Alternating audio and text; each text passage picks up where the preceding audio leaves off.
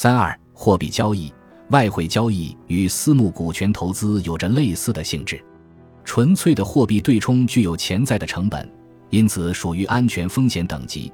它不仅适用于一个投资组合，而且可能适用于房地产投资或商业合约领域。与此同时，由不同货币头寸的投资组合所构成的一支外汇交易基金，也可以起到分散投资的作用。在这种情况下，作为分散化投资组合的很小一部分，外汇交易基金应该归属于市场风险等级。